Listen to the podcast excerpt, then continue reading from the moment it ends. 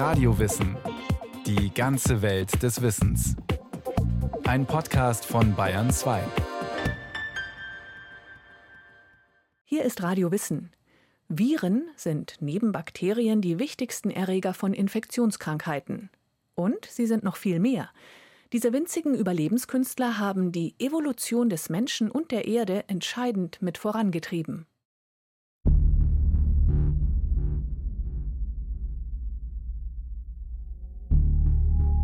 Ebola, Masern oder das pandemische SARS-Coronavirus 2. Diese Krankheiten sind alle viralen Ursprungs. Viren lösen sie also aus. Wenig überraschend, dass sie bei uns als gefürchtete Krankheitserreger ein denkbar schlechtes Image haben. Aber Viren sind für uns und unseren Planeten viel mehr als nur gefährliche Infektionsherde. Wir sind die ganze Zeit von Viren umgeben. Wir atmen sie ein, wir essen sie die ganze Zeit. Ne? Also, also man ist ständig von Viren umgeben. Deswegen ist, glaube ich, auch diese Angst vor den Viren ein bisschen, das kann man eigentlich nicht so stehen lassen, weil die einfach mit uns eigentlich eine friedliche Koexistenz führen, bis auf diese einzelnen Ausnahmen, die dann Krankheiten hervorrufen sagt die Virologin Dr. Eva Herker. Sie arbeitet am Institut für Virologie der Philipps-Universität in Marburg. Niemand weiß, wie viele Viren genau auf der Erde existieren. Schätzungen gehen von einer schier unvorstellbaren Summe aus, nämlich von 10 hoch 33. Also von einer Zahl mit einer 1 und 33 Nullen. Die Winzlinge sind vermutlich zehnmal häufiger auf der Erde anzutreffen als Bakterien. Allein die Menge der Viren, die mit, auf und in einem einzelnen Menschen leben, übersteigt das Vorkommen der menschlichen Körperzellen um ein Vielfaches, erklärt Professor Ulrike Protzer. Die Virologin leitet das Institut für Virologie am Helmholtz-Zentrum in München und das der TU in München. Es gibt extrem viele Viren in allen Organismen, die wir kennen. Das fängt an bei den Bakterien, da nennt man die Viren dann Phagen. Das geht über Pflanzen, über Reptilien, über Vögel bis in die Säugetierwelt und natürlich im Endeffekt in den Menschen hinein. Also Viren gibt es überall. Man hat jetzt sogar die ersten Viren in anderen Viren gefunden. Also ganz verrückt. Wenig überraschend, dass die Wissenschaftlerinnen und Wissenschaftler bei dieser Omnipräsenz erst einen Bruchteil aller Viren kennen. Vor allem solche, die die Menschen krank machen. Schon vor 4000 Jahren haben Forschende in Mesopotamien Viruserkrankungen wie etwa die Tollwut beschrieben. Und im ersten Jahrhundert vor Christus verwendet ein Römer zum ersten Mal den Begriff Virus, um damit den Speichel eines Tollwütigen zu beschreiben. Virus bedeutet auf Latein Schleim, Saft und Gift. Viren sind erstmal kleine infektiöse Partikel, die sich vermehren. Und eigentlich haben Viren als einziges, was sie machen, ist, dass sie sich vermehren. Also sie infizieren Zellen und es werden dann viele davon irgendwann wieder ausgeschleust. Also im Prinzip sind es nur kleine genetische Einheiten, die vermehrt werden. Streng genommen zählen diese Winzlinge gar nicht zu den Lebewesen, denn sie haben keinen Stoffwechsel und können sich auch nicht vermehren. Sie bestehen aus einem oder mehreren Molekülen, manchmal von einer Eiweißhülle umgeben. Unter dem Elektronenmikroskop sehen sie aus wie Wollknäule, wie einzelne Fäden, aber auch wie geometrische Kugeln oder Stäbchen. Alleine, nur auf sich gestellt, würden sie über kurz oder lang absterben. Viren brauchen Zellen, sogenannte Wirtszellen, um zu überleben. Sie kapern die Zellen von Pflanzen, Tieren oder anderen Lebewesen, manipulieren sie und machen sie damit zu einem Teil ihrer selbst, erklärt Ulrike Protzer. Der Trick der Viren ist im Prinzip, dass sie ihre Erbinformationen, wenn Sie sie einmal in die Zelle eingeschleust haben, dort sehr schnell und sehr viel vermehren, beziehungsweise sie eigentlich vermehren lassen von der Zelle, in der sie drin sind. Das heißt, die programmieren die Zelle so um, dass die nichts mehr anderes macht, als dieses Virusgenom zu produzieren. Eine hochgradig effektive und erfolgreiche Methode. Die Viren sind damit zu Überlebenskünstlern geworden, die sich über den ganzen Erdball ausgebreitet haben. Die interessanteste Theorie, vielleicht auch aus meiner Sicht natürlich, weil ich Virologe bin, ist die sogenannte Viruses First Theorie oder Viren zuerst Theorie. Und dies besagt eben, dass sich letztendlich das Leben aus Viren entwickelt hat. Also dass tatsächlich Viren oder virusartige, naja, man kann nicht sagen Lebewesen, weil Viren sind nicht wirklich Lebewesen, aber virusartige Moleküle praktisch den Ursprung des Lebens darstellen. Zum Ursprung der Viren kursieren in der Wissenschaft verschiedene Theorien. Professor Adam Grundhoff, Virologe am Leibniz-Institut für experimentelle Virologie in Hamburg, hält die Virus zuerst Theorie für die plausibelste. Auch deshalb, weil sie erklären kann, warum die heute bekannten Viren über so viele Gemeinsamkeiten verfügen, weil sie alle einen gemeinsamen Vorläufer haben diese Theorie besagt, dass eben solche Moleküle der Ursprung des Lebens waren. Die haben damals existiert, vor vielleicht 3,5 Milliarden Jahren, also ungefähr eine Milliarden Jahre nachdem die Erde entstanden ist. Vielleicht nahe heißer Quellen haben sich dort eben selbst vervielfältigt. Und im Laufe der Evolution sind daraus immer komplexere Gebilde entstanden, die sich dann eben auch woanders vervielfältigen konnten. Die winzigen molekularen Teilchen hätten sich immer weiterentwickelt und so auch die Entwicklung von komplexeren Lebensformen ermöglicht, so Virologe Adam Grundhoff.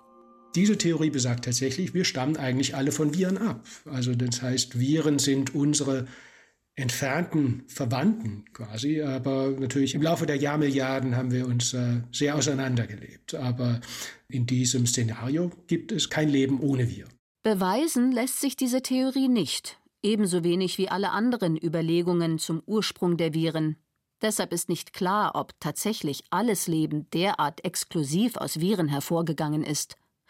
Unstrittig aber ist, dass Viren von Anfang an bei der evolutionären Entwicklung mit dabei gewesen sein müssen, denn sie haben sich in allen Lebewesen verewigt. Viren gibt es eben schon seit Anbeginn des Lebens und insofern mussten sich alle Organismen auch immer mit Viren auseinandersetzen in vielfältigster Form und sie sind auch schon immer durch Viren infiziert worden und das hat Spuren hinterlassen auf allen Ebenen und eben auch im Erbgut.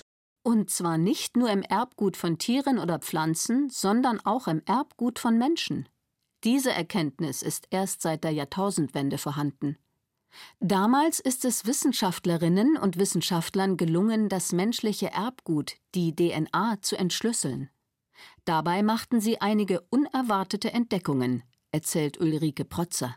Also ein relativ großer Anteil unseres Genoms besteht aus Nukleinsäuren, die viralen Ursprungs sind. So etwa 8 Prozent, also relativ viel. Und wir kennen auch Viren, die sich in unser Genom eingenistet haben.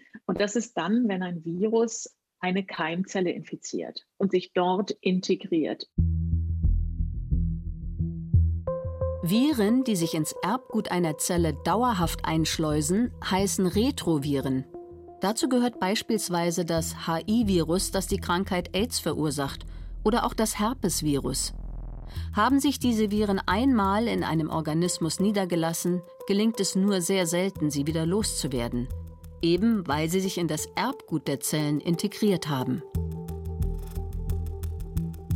Als endogene Retroviren bezeichnen die Forschenden die Retroviren, die es im Laufe der Evolution geschafft haben, die Keimbahnzellen der Menschen bzw. von deren Vorfahren zu infizieren – Sie sind damit zum festen Bestandteil des Genoms geworden, erklärt Professor Thomas Gramberg, Virologe an der Universität Erlangen-Nürnberg.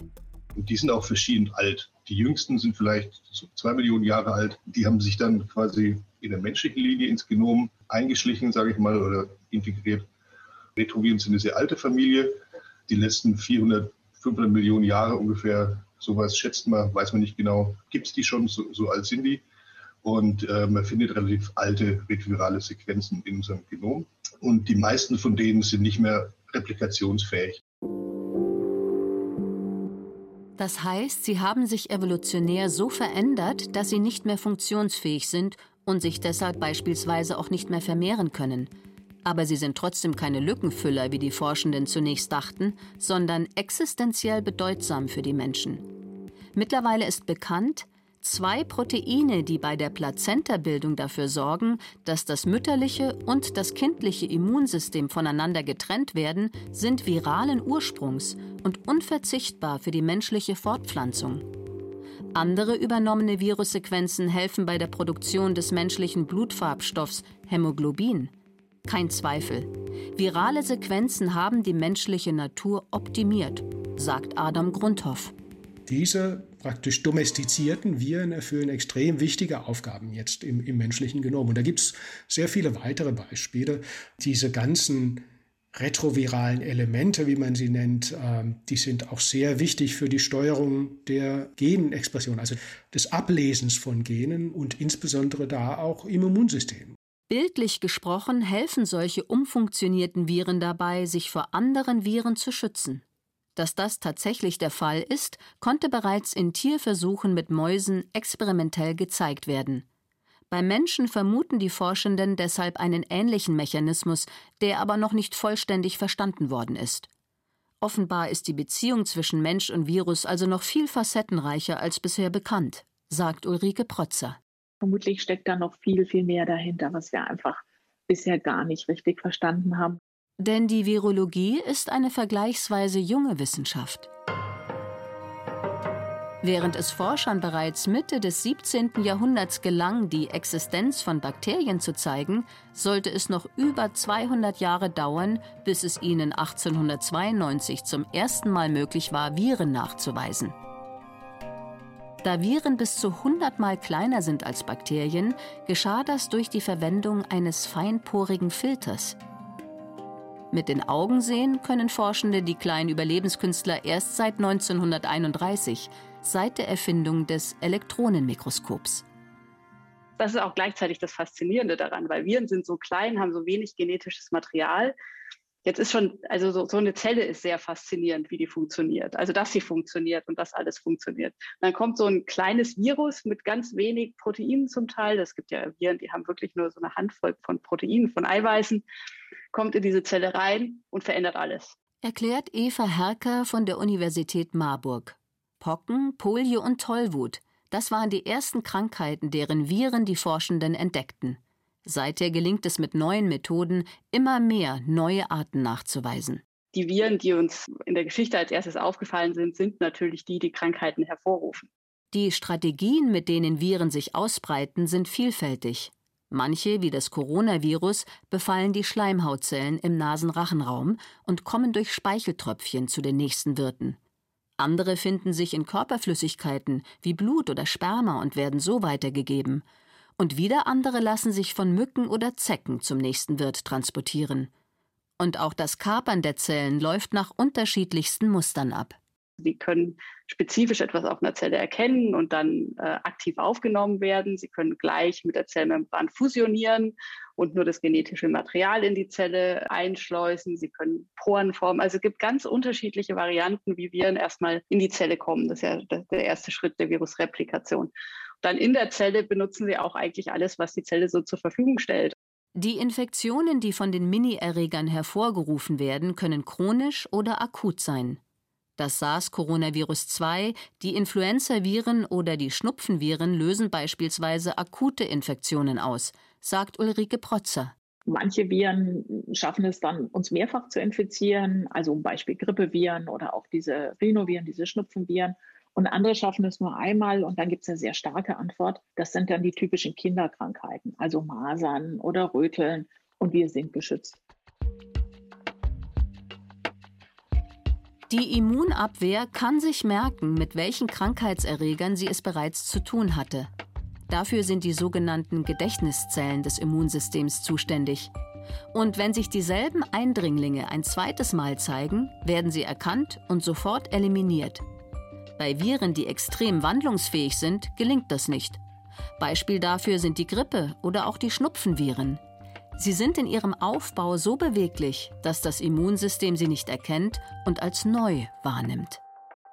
Dann gibt es aber auch Viren, die es schaffen, uns chronisch zu infizieren. Und dazu gehört eben HIV und dazu gehören auch das Hepatitis B und das Hepatitis C-Virus.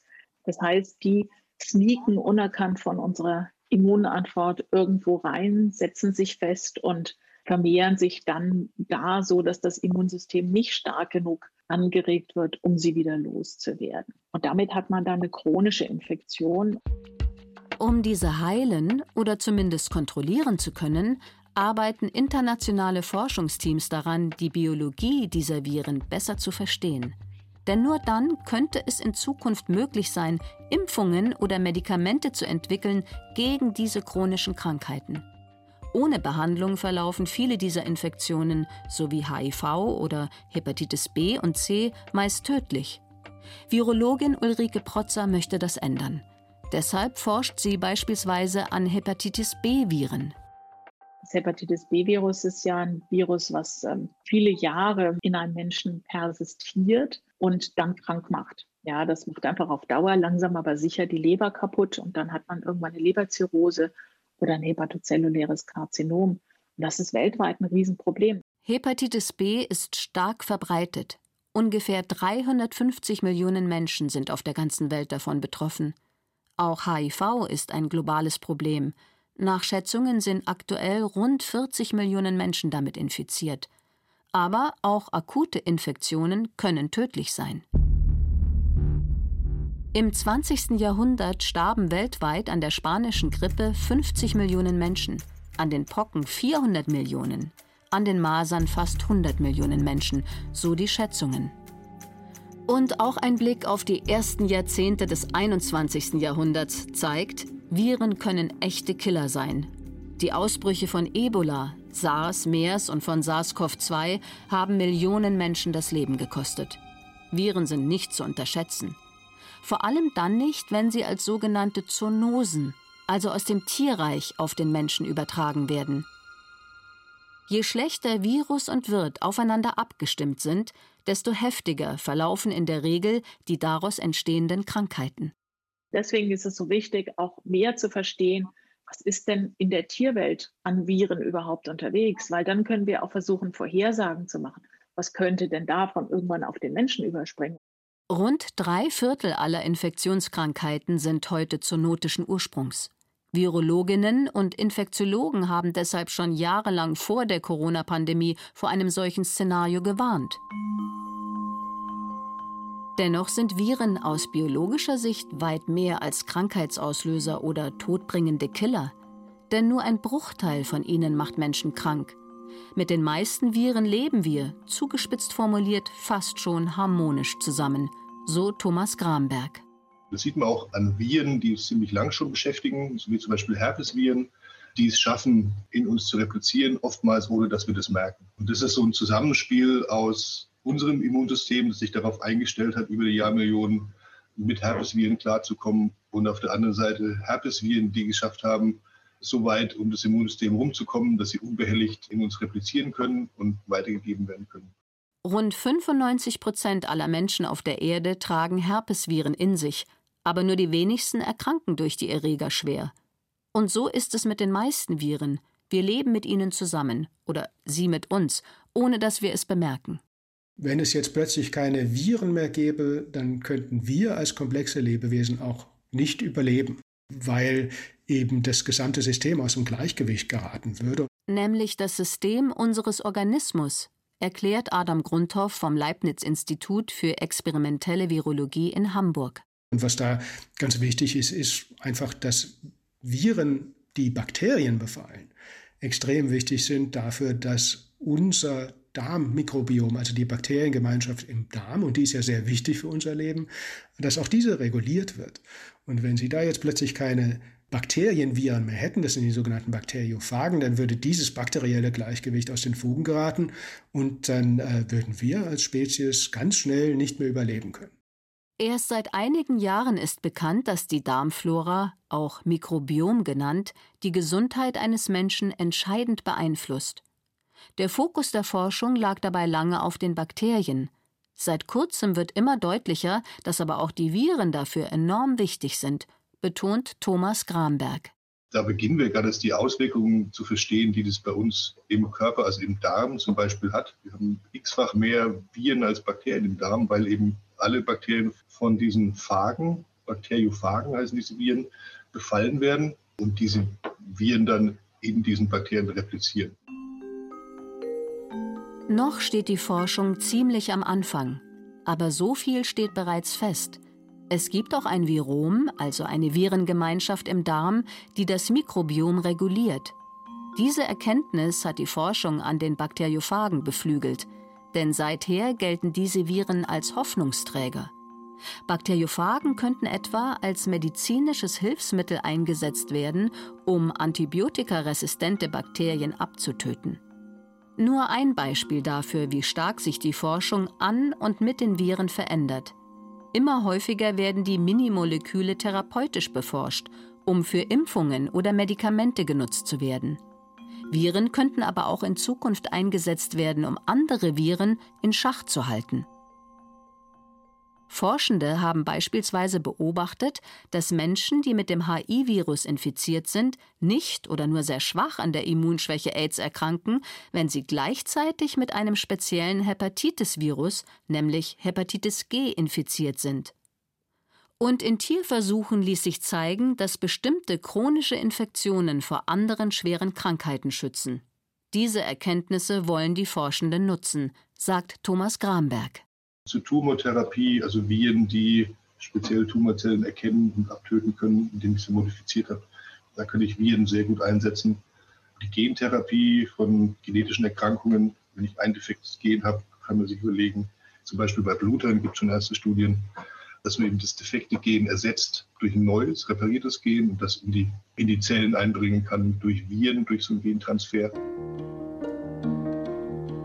Viren sind also deutlich mehr als zu fürchtende Krankheitserreger. Sie sind in vielen Bereichen extrem nützlich, ob in der Umwelt bei der Bewältigung der Biomasse zum Beispiel oder im menschlichen Organismus. Diese uralten Minimoleküle machen unser Immunsystem und unser Gehirn leistungsfähiger, sichern die Entwicklung der Embryos und haben unser Erbgut geformt. Und in Zukunft könnten Viren sogar als Heilmittel einsetzbar sein, gegen Krebs, AIDS oder schwere Gendefekte.